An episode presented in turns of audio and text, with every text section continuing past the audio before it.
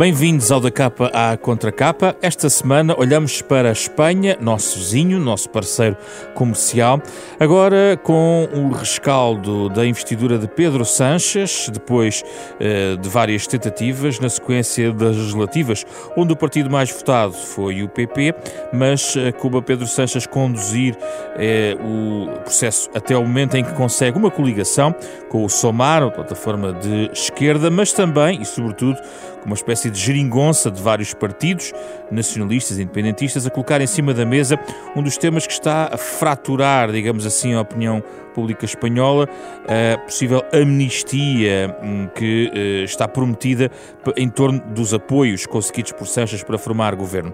Para olhar para o que se passa em Espanha, convidámos para esta semana Diogo Noivo, politólogo e observador atento da realidade em Espanha, e uh, António Martins da Cruz, uh, antigo ministro dos Negócios Estrangeiros e também antigo embaixador de Portugal em Madrid, nesta conversa da Renascença em parceria com a Fundação Francisco Manuel dos Santos.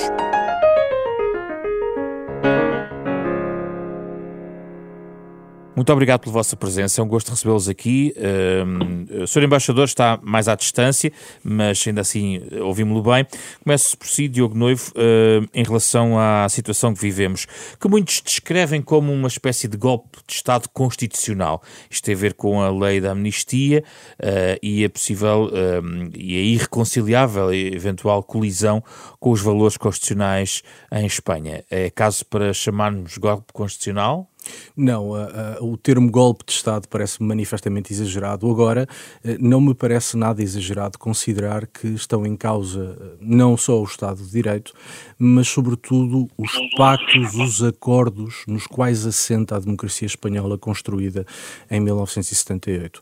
As amnistias são, de facto, o assunto mais quente, mais falado, muito provavelmente serão inconstitucionais, mas não estamos apenas a falar de amnistias, estamos a falar de amnistias, estamos a falar da abertura uh, de porta a um eventual referendo, uh, de forma muito ambígua. Uma referência a, referendo consta dos acordos celebrados entre o Partido Socialista Espanhol e os dois partidos separatistas catalães, o Junts e a Esquerda Republicana da Catalunha. Estamos a falar também de um perdão da dívida uh, de 20% da dívida da Catalunha, cerca de 15 mil milhões de euros, ao mesmo tempo que se permite que a Catalunha mantenha 100% dos seus impostos, ou seja, coletiviza-se por todos os espanhóis uma parte da dívida catalã, mas privatizam-se os impostos deixando-os na Catalunha. Ora, isto põe em causa a solidariedade territorial que faz parte de qualquer Estado de Direito democrático. E, portanto, as amnistias são de facto o tema uh, mais falado, mas isto uma longa lista de medidas que se por um lado põem em causa, ou podem pôr em causa o ordenamento jurídico em vigor, e em particular a Constituição, desde logo estão a degradar as bases uh, nas quais assenta a democracia espanhola. Sr. Embaixador, concorda que a amnistia é a peça central ou também partilha desta ideia de que há um mosaico de questões que aqui estão em cima da mesa e que desafiam também aquilo que é o Estado de Direito em Espanha? Uh, boa noite. Eu penso que uh, a amnistia é seguramente o tema uh, mais falado. Eu não sei se é anticonstitucional ou não, terão que ser os tribunais. A Espanha tem, como, tal como Portugal, um tribunal constitucional que terá que decidir isso quando for, quando o problema lhe for apresentado. Mas, como o Sr. Doutor Diogo Noivo disse, há, e bem, há uma série de questões que estão em volta uh, do, deste problema, ou seja, das concessões que o Sr. Sanches foi obrigado a fazer, quer ao, ao, aos partidos independentistas catalães, quer aos partidos uh, também independentistas uh, do País Basco, sobretudo, e até, e até a, a, a um ou outro partido, por exemplo, o Bloco Nacionalista Galego, que também fez parte do, do pacote de cedências eh, que Sanches foi obrigado a assinar, eh, que põe em causa, põe em causa eh, o pano de fundo da Constituição de 1978, ou seja, o entendimento a que chegaram as forças todas, as cedências do Sr. Sanches são contestadas dentro do seu próprio partido, por exemplo, eh, Filipe González, que foi presidente do governo espanhol durante 13 anos, eh, é contra.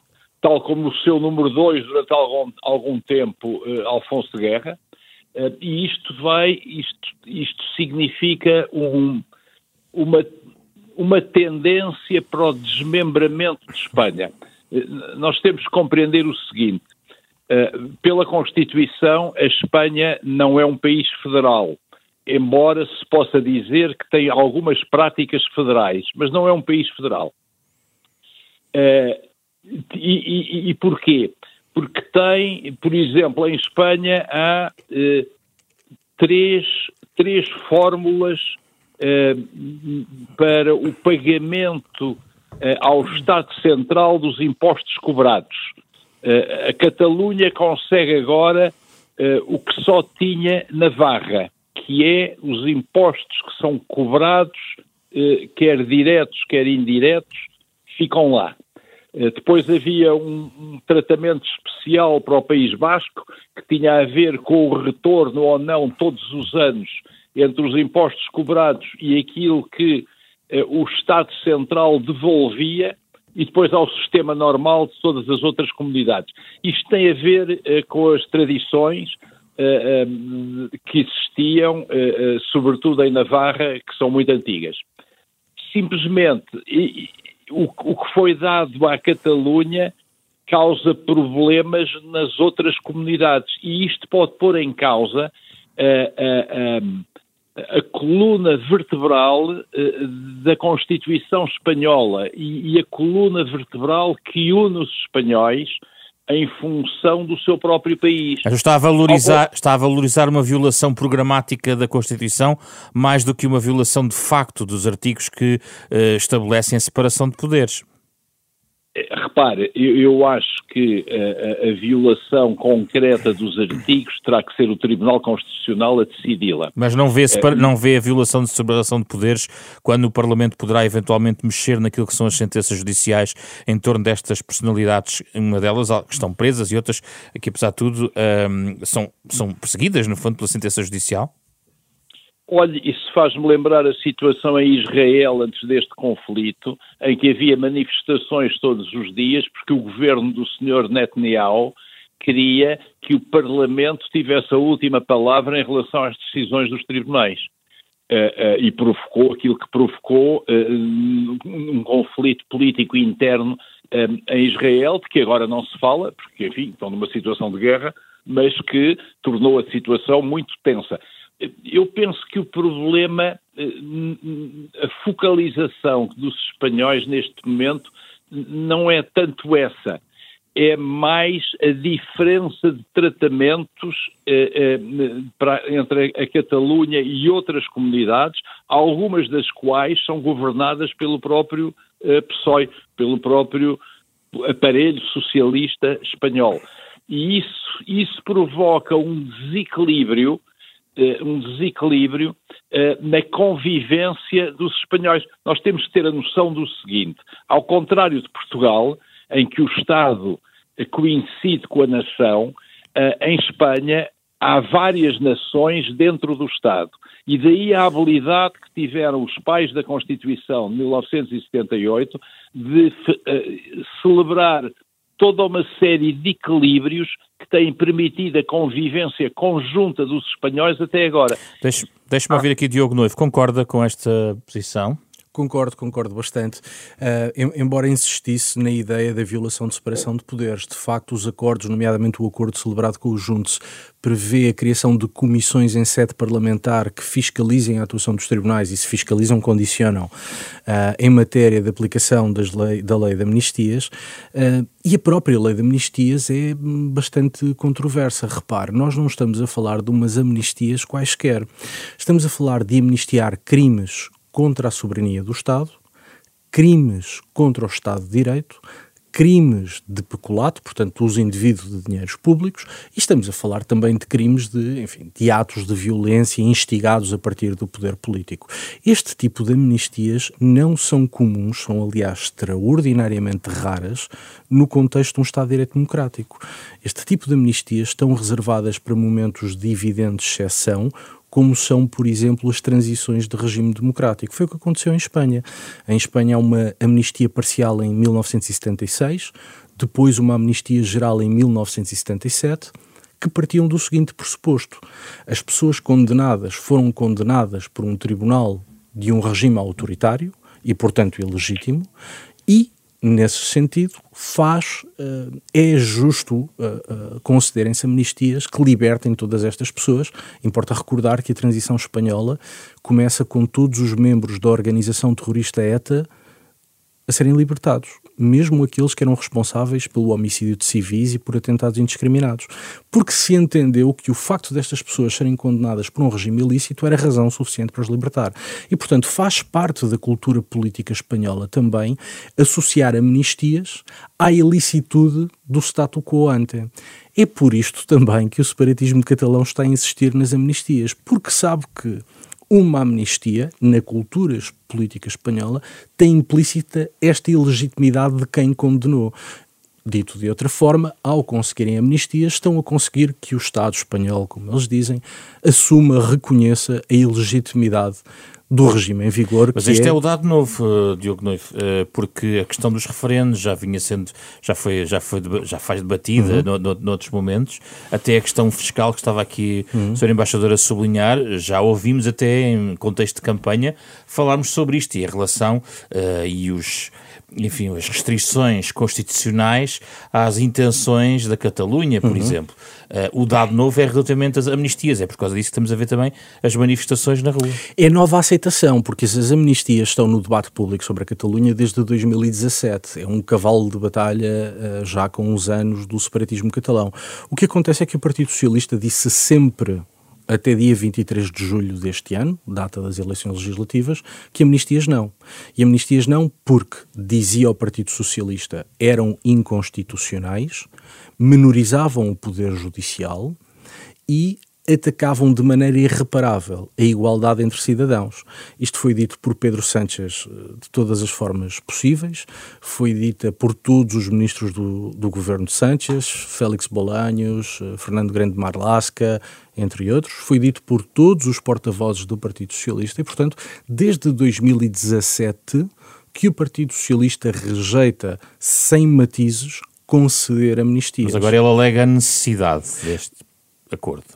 Esse é um dos lados curiosos desta história, que é quando é que nasceu essa necessidade. Até o dia 23 de julho, essa necessidade não existia. No dia 24 passou a existir. Bom, a única coisa que aconteceu, entretanto, foram as eleições. E o que as eleições mostram é que o Partido Socialista só se pode manter no governo com o voto favorável dos separatistas catalães. E, portanto, essa necessidade não é uma necessidade imperiosa de Estado, é uma necessidade particular e paroquial de um partido político que pretende manter-se no poder. Já agora com um dado novo, é o segundo partido mais votado a constituir eh, governo também. É o segundo, mas essa parte, enfim, causa alguma estranheza a uma parte da direita espanhola, mas parece-me perfeitamente natural, enfim, o funcionamento de um sistema parlamentar, desde que os partidos consigam formar maiorias para governar, não vejo que seja censurável essa formação de governo. A questão é qual é o preço a pagar por essa formação de governo. E nós estamos a ver que são feitas concessões que afetam o Estado de Direito, que afetam as bases da democracia e não há, na base destas cedências, nenhuma razão de Estado. Há sim, enfim, a vontade, a necessidade do Partido Socialista se manter no poder e, portanto, afetam-se coisas essenciais que comprometem o regular funcionamento das instituições e, e, e, até direitos, liberdades e garantias dos cidadãos, única e exclusivamente por alcançar o poder político. E é isto que está a causar uh, incómodo em Espanha, como bem dizia o senhor embaixador, um, isto é já transversal. Nós temos vários políticos de esquerda, nomeadamente do Partido Socialista, largas dezenas já, que se manifestaram contra as amnistias. Temos vários intelectuais de esquerda, uh, Félix Overrero, uh, Fernando Savater, Fernando uh, Balhaspin, enfim, tantos, alguns até com pergaminhos de combate ao franquismo, que estão contra as amnistias. Temos pessoas de todas as gerações contra as amnistias. Tivemos agora associações de juízes progressistas e de magistrados progressistas e, portanto, de esquerda, a virem a terreiro dizer que estão contra as amnistias. E, portanto, isso é, se quiser, uma consequência adicional de todo este processo. É que se está a romper a sociedade espanhola e essa ruptura não é uma ruptura esquerda-direita. É uma ruptura entre quem está uh, do lado de Pedro Sánchez e quem não está, sendo que quem não está, há gente de direita, de esquerda, liberais, conservadores, uns mais democratas, outros menos, mas de facto está a abrir-se uma fissura profunda e grave na sociedade espanhola, a meu ver. Sr. Embaixador Pedro Sánchez fala na necessidade de diálogo também e a questão da convivência entre os espanhóis. Uh, estará ele a vestir uma capa de moderação para acabar por uh, agudizar essa ruptura que ambos estão aqui a detectar? Bom, eh, vamos ver, como disse o Dr. Pedro eh, Diogo Noivo, eh, o, o, o, que Pedro, o que Pedro Sanches queria a todo o custo e a qualquer preço era o poder. E obteve-o.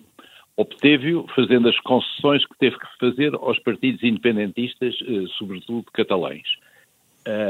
Vai ter, vai ter vários problemas.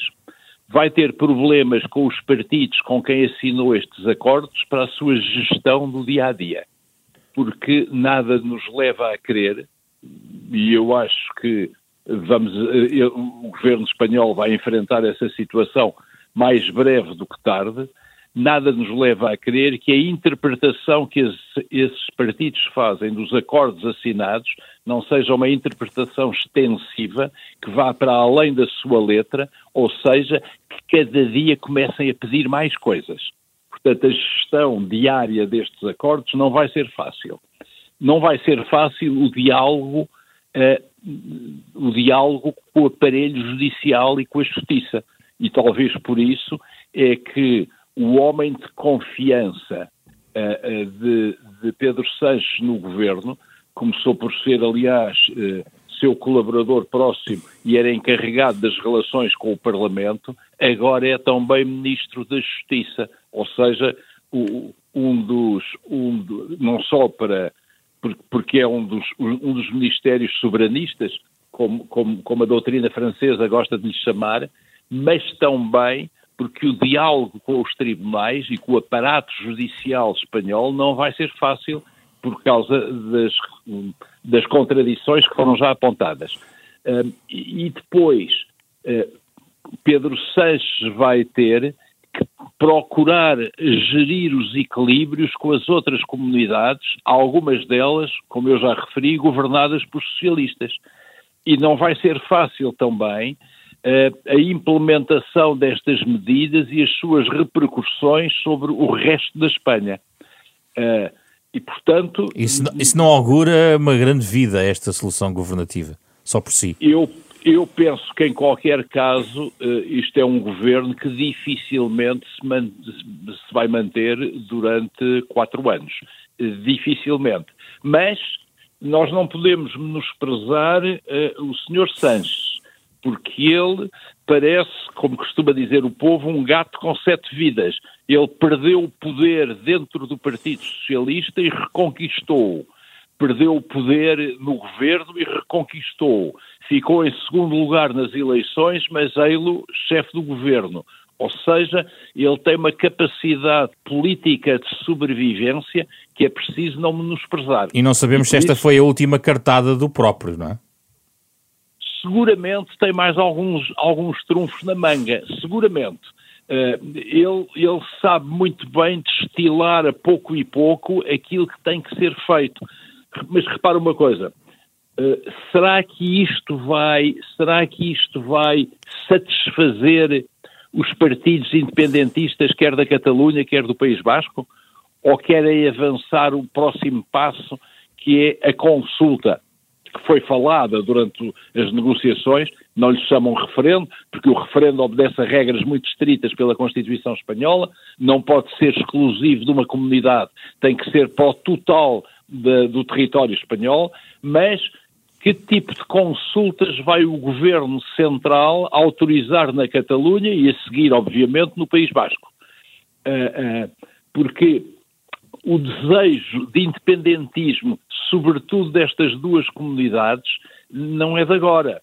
Eh, eu lembro-me aqui, eu fui embaixador em, Madrid já há vários anos, eh, concretamente há, há, há 23, 24 anos. Mas lembro-me perfeitamente a primeira visita que fiz à Catalunha, e que era muito importante para nós, porque nessa altura um terço das exportações portuguesas eram dirigidas ao território catalão, catalão.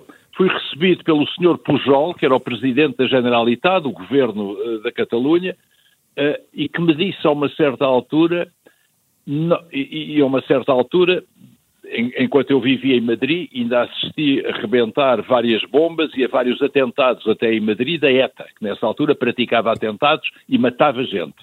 E o Sr. Pujol disse-me o seguinte há 24 anos: Nós queremos a mesma coisa que os bascos, nós não matamos as pessoas. O desejo de independência da Catalunha estava lá e está lá há, há, há muitos anos. E é isso que eles querem. Será que, será que estes paliativos para os independentistas que Sanches concedeu serão suficientes? É que se não forem, vão sofrer os catalães, vão sofrer os espanhóis todos e vamos sofrer nós por razões geoestratégicas e por razões económicas. Diogo Noivo, eh, na, na perspectiva destas regiões eh, que também terão eleições. Uh, Sim, o País Basco já no próximo de, ano, 2024, 2024, não é? E a Catalunha pode ter também já no próximo Isso ano. Isso também entra aqui na, na, equação? Entra, entra certamente, porque são fatores de instabilidade acrescida um, para o governo de Pedro Sánchez. Importa perceber que tanto no País Basco como na Catalunha, Pedro Sánchez está aliado a partidos rivais. Na Catalunha, os Juntos e a Esquerda Republicana da Catalunha, ambos querem independência, mas são concorrentes na arena política catalã. Uh, e no País Basco, o PSOE estabeleceu acordos com o Partido Nacionalista Basco e com o Bildu, que é um partido herdeiro da organização terrorista ETA, partidos que em território basco são rivais. E, portanto, estes partidos, estes parceiros de Pedro Sánchez, vão combater duramente em eleições próximas e no caso basco nós temos um empate técnico entre o PNV, entre o Partido Nacionalista Basco e o Bildu, o que significa que um destes dois partidos só governará com o apoio do PSOE, o que significa que o PSOE terá de virar as costas ao outro parceiro. Naturalmente, isto são fatores de instabilidade para o governo de Pedro Sánchez, concordo com o senhor embaixador de que será um governo muito provavelmente de vida curta, agora também concordo com o não subestimar, uh, subestimar Pedro Sánchez. Importa perceber que estas concessões, estas cedências feitas no limite da legalidade ou mesmo para lá da legalidade não começaram agora. Pedro Sánchez prometeu não indultar separatistas catalães, indultou-os em 2021. Prometeu não eliminar o crime de sedição do Código Penal, eliminou o crime de sedição do Código Penal, aliás, faz uma alteração do Código Penal à medida das exigências uh, do separatismo catalão, demitiu uma diretora dos serviços de informações praticamente a pedido do separatismo catalão e, portanto, estas cedências de Pedro Sánchez ao, ao, às forças nacionalistas catalãs mais radicais não é de agora. Temos já quatro anos disto. A diferença é que neste momento, se calhar, temos um grande salto em frente. Uh, mas, se calhar, não é o último salto em frente. Haverá mais. E os, isso... os tais cartas na manga de Sánchez. Sim, embora não sei se lhe possamos chamar cartas na manga. A carta na manga uh, pressupõe alguma subtileza e alguma, enfim, alguma arte. Isto é essencialmente ceder aquilo que é pedido. Uh, aliás, uma das coisas que resulta quando nós olhamos para os acordos entre o PSOE e os dois partidos separatistas catalães é que não houve uma negociação. O PSOE cedeu em tudo e os separatistas catalães não se moveram um milímetro das suas posturas maximalistas, seja a respeito das amnistias, seja a respeito do referendo de autodeterminação. E, portanto, não há aqui nenhuma subtileza e nenhuma arte, na medida em que se trata de ceder pura e simplesmente aquilo que é pedido, sendo que da outra parte, a outra parte não teve de fazer nenhum recuo. Uh, e isso faz com certeza com que não haja propriamente uh, linhas vermelhas nem limites e, portanto, tudo é possível e, e, e, só porque tudo é possível é que considero que este governo pode durar quatro anos. Resta saber se Espanha tal qual como existe hoje, durará esses quatro anos. Um Senhor Embaixador, pelo meio, no quadro político espanhol, se alargarmos um pouco a nossa lente, uh, o Podemos viu a sua espinha partida, digamos assim. Uh, pelo, pelo caminho foram também os cidadãos, que há uns anos estariam nas equações todas de debate político e a própria extrema-direita, que teve ganhos uh, autonómicos, digamos assim, depois acaba por não ser suficiente para catapultar uma maioria uh, liderada pelo PP. O que é que isto lhe diz sobre as mutações no sistema político espanhol? Repare uma coisa, a Constituição espanhola permite uma, permite uma realidade que a Constituição portuguesa proíbe, partidos regionais. E há partidos regionais, não apenas na Catalunha e no País Basco, mas há noutras comunidades, na Galiza, em Valência, nas Canárias, eh, em várias comunidades, nas Astúrias, em várias comunidades, há partidos regionais. E isso altera completamente uma análise que nós, portugueses, estamos habituados a fazer. Porque nós não temos nas nossas duas eh, comunidades eh, nas nossas duas regiões autónomas, nós não temos partidos regionais que são proibidos pela nossa Constituição. Isto, eh, a Espanha viveu muitos anos, tal como Portugal e tal como, tal como a França, tal como a generalidade até dos países do sul da Europa, o primeiro a acabar o sistema foi a Itália, vivemos baseados em dois partidos, um de centro-esquerda, outro de centro-direita. E esta realidade tem-se vindo a alterar, em Espanha mais depressa que noutros países, com exceção da Itália, por causa dos partidos regionais, que alteram completamente a grelha partidária que depois se vai refletir no Parlamento. E daí a necessidade que teve o Sr. Sanches de negociar com os partidos independentistas da Catalunha e do País Basco, eh, eh, a situação eh, que lhe permitiu chegar a ser confirmado como chefe do governo. E, isto vai-lhe vai criar problemas. O Dr. Diogo Noivo referiu e muito bem as dificuldades que vão aparecer, quer no País Basco, quer na Catalunha, que têm eleições, as chamadas autonomias históricas, que tiveram a chamada via rápida para serem autonomias, segundo a Constituição, eh, a Catalunha, o País Basco e a Galiza, não, e, e, e, e a Andaluzia, que depois se somou às comunidades históricas, não têm eleições ao mesmo tempo que as outras comunidades. São eles que determinam quando é que querem as eleições. Eh, e têm calendários diferentes. Mas, por exemplo, aqui há uns anos, o, P, o PNU, o Partido Nacionalista Basco, uh, deu os seus votos ao Partido Popular no, no segundo governo a Agenar, que não tinha maioria suficiente nas cortes espanholas.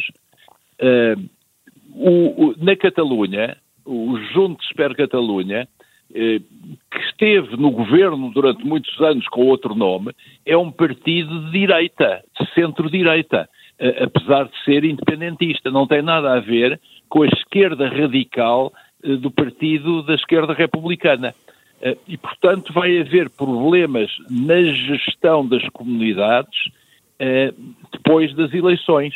E aí, e aí vamos ver qual é a importância que vai ter o PSOE, eh, o Partido Socialista, nessas eleições locais e a importância que podem vir a ter outros partidos, entre os quais o próprio Partido Popular, porque a reação dos. Nós não sabemos ainda qual vai ser a reação dos eleitores na generalidade da Espanha a, estes, a estas cedências que foram feitas uh, pelo Sr. Sanches mas pode haver uma reação no eleitorado, por exemplo, da Catalunha, já que uma parte substancial dos habitantes da Catalunha, a Catalunha tem cerca de 7 milhões e meio de habitantes, cerca de 40% eh, não são catalães, eh, são espanhóis de outras regiões de Espanha, sobretudo da Andaluzia, de primeira ou segunda geração, que foram para a Catalunha por causa do grande desenvolvimento económico e industrial da Catalunha. Aliás, sucedeu a mesma coisa no País Basco. Portanto, vamos ver como é que essa parte da população que não se sente tão vinculada aos partidos independentistas vai votar e a quem é que vai dar os seus votos, como é que vai reagir a esta situação. Diogo Noivo, eh, a minha questão do ponto de vista do sistema político pretendia, de certa maneira, levar algumas comparações, porque se em maio estávamos a discutir sobretudo a questão do Vox e da extrema-direita e hoje o nosso debate está preenchido pela questão dos independentistas e, e nacionalistas. O que eu coloco é, uh, em Espanha não iremos ver certamente pela natureza do próprio uh, sistema político um movimento do género Bloco Democrático versus extrema-direita, porque ele não conseguiu catapultar-se nacionalmente a esse ponto de vista, porque em França existe um bloco anti-frente nacional, digamos assim, e que, que, que redundou numa solução política mais ao centro, digamos assim, caso de Macron. Na Alemanha existe um bloco, um bloco também deste, do, até de, de, união entre, os, entre partidos para evitar, digamos assim, e poderão ver esse bloco desafiado pelo AFD em breve. Em Espanha, o Vox, que se falava muito em maio devido aos seus resultados, depois acaba por não ser o fator decisivo que leitura faz sobre isto na perspectiva daquilo que é a realidade espanhola? Eu acho que em maio, e referimos à data das eleições municipais e autonómicas, Exatamente. houve alguns erros de análise sobre o Vox. O Vox das últimas legislativas para as eleições de maio, perdeu quase 2 milhões de votos. Dir-me, ah, bom, mas conseguiu muitas câmaras municipais e ser determinante em várias comunidades autónomas. Foi o melhor resultado local do Vox. Foi certo? sobreavaliado o Vox? Do ponto de vista dos analistas, eu acho que sim, porque embora o Vox, em termos reais, tenha adquirido um poder no, um, um poder, no poder local, passa a redundância, que não tinha, em relação às legislativas anteriores, perdeu 2 milhões de votos. E viu-se agora nas legislativas de 23 de julho que passou de 52 deputados para, se não me falha a memória, 36. E, portanto, o Vox, nós falamos muito da ascensão da extrema-direita na Europa, não o discuto. Agora, no caso espanhol, há muito tempo que não há ascensão do Vox nem da direita radical populista. O Vox travou já há algum tempo, eh, terá até atingido, na minha opinião, isto é extraordinariamente discutível, mas na minha opinião o Vox já atingiu o seu patamar de crescimento, já não poderá crescer muito mais uh, daquilo que, que, que, vale hoje. Mas por outro lado também, como lhe dizia há pouco, eu não creio que as linhas de fratura na sociedade espanhola neste momento sejam entre centro e, e extrema-direita. Uhum, é isso. as linhas de fratura são entre quem está com Pedro Sánchez e quem não está. E o quem não está mostra uma sociedade muito plural. Há de tudo: direita, esquerda, novos, velhos, liberais, conservadores, centristas, extremistas. Já vimos algumas forças, sobretudo proletárias, de extrema esquerda, em manifestações contra Pedro Sánchez, porque dizem com razão que o governo de Sánchez vai ser tudo menos um governo progressista, vai ser um governo que de esquerda não tem nada, e portanto há muita esquerda radical e extrema que também está nas manifestações contra Pedro Sánchez, e portanto, eh, ainda que o contexto presente em Espanha de uma enorme polarização política e emocional possa dar margem de crescimento aos extremos, hum, não me parece que a conversa neste momento seja sobre o que é que vai acontecer à extrema-direita. Eu acho que a, a, direita radical populista do Vox eh, já está a perder importância há algum tempo, muito antes desta. desta... Portanto, não faz sentido o argumento desta geringonça para travar a ascensão da extrema-direita. O argumento é Espanha. completamente falso. Isto é um argumento de Sanches. É um argumento de Sanches, do conjunto da esquerda que está com Sanches, mas é um argumento profundamente desonesto desonesto. Em primeiro lugar, porque o Vox assumiu que não ia para o governo. Ou seja, que apoiaria o Partido Popular sem exigir em troca pastas governativas. Antes disso, dada a, enfim, a fragmentação dos resultados eleitorais, o Vox chegou a admitir até um acordo entre o PP e o Partido Socialista e o Vox no Parlamento. E, portanto, não está nem nunca esteve uh, em causa a ida da extrema-direita ou da direita radical populista para o governo. É uma falácia profundamente desonesta uh, usar o não passarão como, como argumento, como expediente para a formação destes acordos, porque enfim, ficou claro, claríssimo à sociedade, que não estava em causa a ida do Vox para o governo. E por outro lado, tem aqui um ponto que, que me parece bastante preocupante, que é o de demonizar e deslegitimar uma parte muito importante da sociedade espanhola. Dizia o senhor embaixador que Felipe González, Alfonso Guerra, Nicolás Redondo, grandes históricos, grandes figuras do Partido Socialista, homens que construíram a democracia espanhola estão contra a amnistia e são hoje tratados como fascistas. Quer dizer, estamos a falar de gente hum, que já era de esquerda no tempo do franquismo, simplesmente porque estão contra uh, enfim, as soluções encontradas neste momento pelo PSOE, um, são rapidamente colocados no saco do fascismo e da extrema-direita. Ora, isto, além de uma corrupção profunda da linguagem, é? trata-se de considerar ilegítimo um segmento muito importante da sociedade espanhola. A vida democrática não é possível quando se levanta este muro, e estou a usar a palavra levantar o muro, ou a expressão levantar o muro, porque ela foi usada por Pedro Sánchez no debate de investidura, em que ele dizia eu vou aqui levantar um muro contra o fascismo. Está de facto a levantar um muro, mas não é contra o fascismo. É contra segmentos amplos, arrisco até dizer maioritários, de uma sociedade espanhola muito plural. É muito difícil existir uma democracia saudável nestes termos. Sr. Embaixador, que estilhaços deixa esta situação toda também para o PP e para o Sr. Feijó? Eh, vamos ver. Eh, eu penso que o PP, eh, no debate parlamentar, que eu assisti quase todo pela, pela televisão espanhola, o debate, no debate parlamentar, o Sr. Feijó esteve muito bem, chamando a atenção para os aspectos negativos das concessões que tinham sido feitas ao, ao, aos partidos independentistas e nacionalistas e, e com uma linha e, e, afirmando uma linha política muito clara eh, de qual era a posição do PP perante toda a situação. O que é que pode fazer o, o, o senhor Feijó neste momento? O que é que pode fazer o PP? Ficar à espera da degradação da geringonça de Sanches? Exatamente, e, e, e, aproveitar todos os dias para conquistar eleitorado com uma posição firme.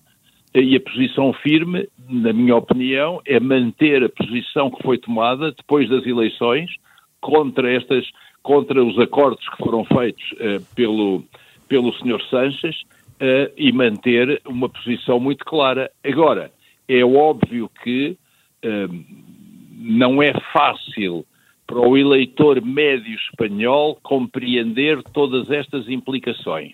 E nós não nos podemos esquecer do seguinte: a Espanha, com isto, está cada vez mais polarizada, como agora se diz, e radicalizada. Eu espero que fiquem pelas palavras. Como dizia ainda há dias um amigo meu inglês que me telefonou e, e estávamos a comentar a situação em Espanha, e ele dizia-me: Pois, a última vez que os espanhóis se zangaram em 36 houve um milhão de mortos. Uh, e, e, nós temos que ter em atenção que uh, a reação da opinião pública espanhola não é como a reação da opinião pública portuguesa. Nós somos muito mais acomodatícios às situações do que são os espanhóis.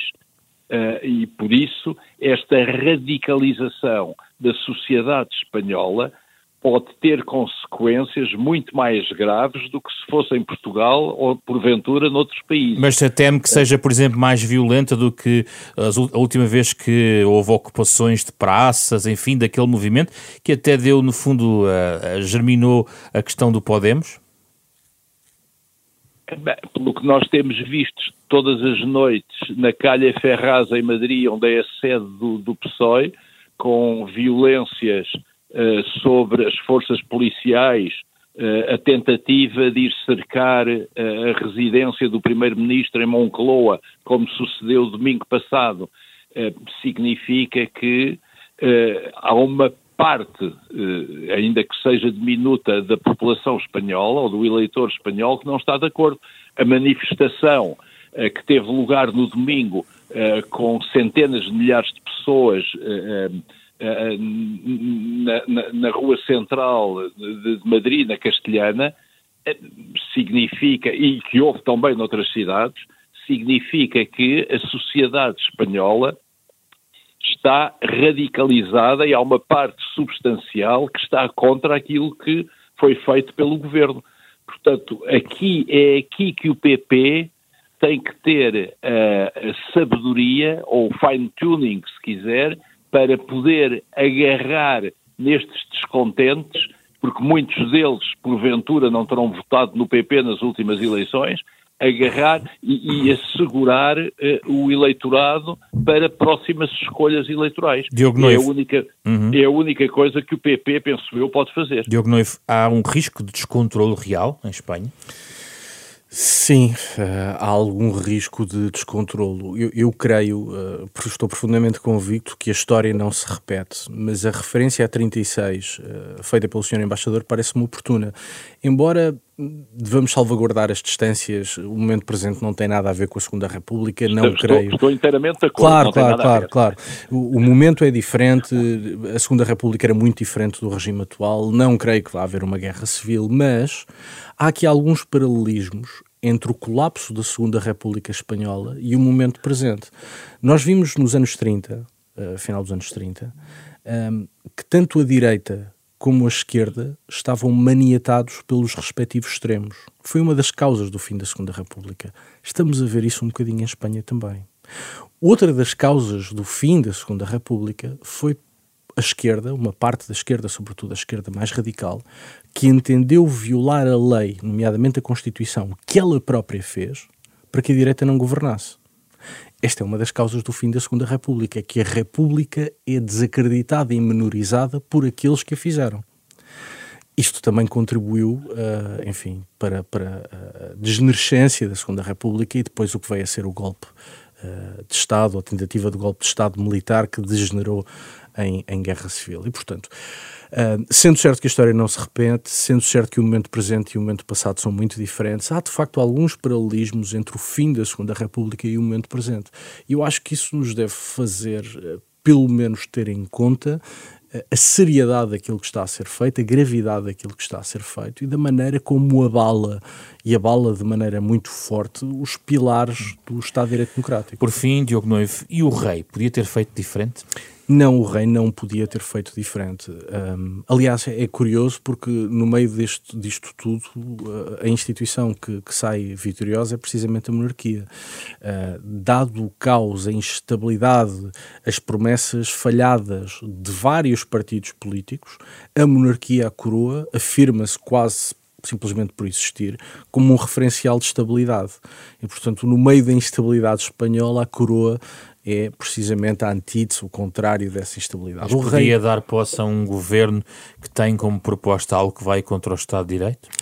O rei tem os seus poderes bastante limitados, eh, não pode recusar, por exemplo, assinar a lei da amnistia, e a lei da amnistia será uma humilhação a este rei. Felipe VI teve declarações muito duras e, do meu ponto de vista, muito acertadas sobre o processo independentista. Obrigar o rei a assinar a lei de independência será, evidentemente, uma humilhação à coroa. Pedro Sánchez, enfim, porá a coroa nessa, nessa circunstância. Mas, enfim, em termos de poderes constitucionais, um, o rei tem poderes muitíssimo limitados, escassos e limitados, e, portanto, não poderia fazer outra coisa. Ainda para mais, este rei tem uma circunstância particular. Um, este rei tem a missão de recuperar a credibilidade da coroa espanhola após os desmandos, escândalos do seu pai, do rei, agora em mérito, Juan Carlos I. E, de facto, Filipe VI tem sido extraordinariamente zeloso no cumprimento da lei, extraordinariamente zeloso nas suas intervenções públicas, já sinalizou a sua insatisfação e preocupação com o momento presente em vários atos públicos, de maneira muito formal e não alarmista, mas já sinalizou. Agora, será de um respeito estrito pela Constituição, razão pela qual não, não será um fator de instabilidade e não, enfim, não se recusará a dar posse ao governo, não se recusará a assinar a lei da amnistia. Sr. Embaixador, o rei podia ter feito diferente, a mesma questão para si, vamos terminar a nossa reflexão. Não, eu estou inteiramente de acordo com o que disse o doutor eh, Diogo Noivo. O, o rei eh, o rei tem poucos poderes, a Constituição dá poucos poderes ao rei, e, e, o rei não podia ter feito nada. E também estou de acordo com uma coisa uh, uh, que foi dita.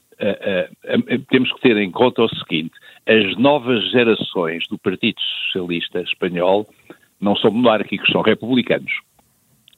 Simplesmente estas cedências que foram feitas pelo Sr. Sanches vêm, vêm dar razão àqueles que defendem que a monarquia é o principal fator de estabilidade no panorama político espanhol e vem retirar alguma força à dinâmica republicana que existe nas gerações mais novas do Partido eh, Socialista Espanhol.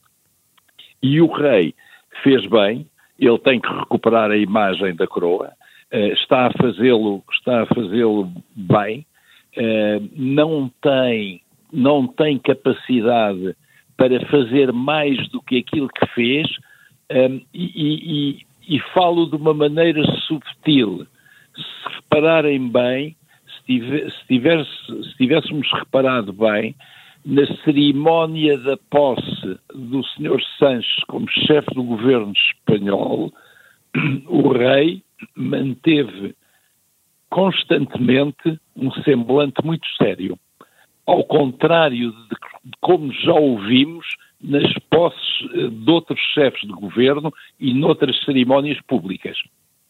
Ou seja, por pequenos sinais, e, e são sinais muito pequenos, a, a, a coroa dá ou não dá o assentimento àquilo que é obrigada a fazer. Muito obrigado pela vossa disponibilidade, Sr. Embaixador Martins da Cruz, Diogo Noivo, muito obrigado pela vossa presença aqui obrigado, da Capa contra a Capa.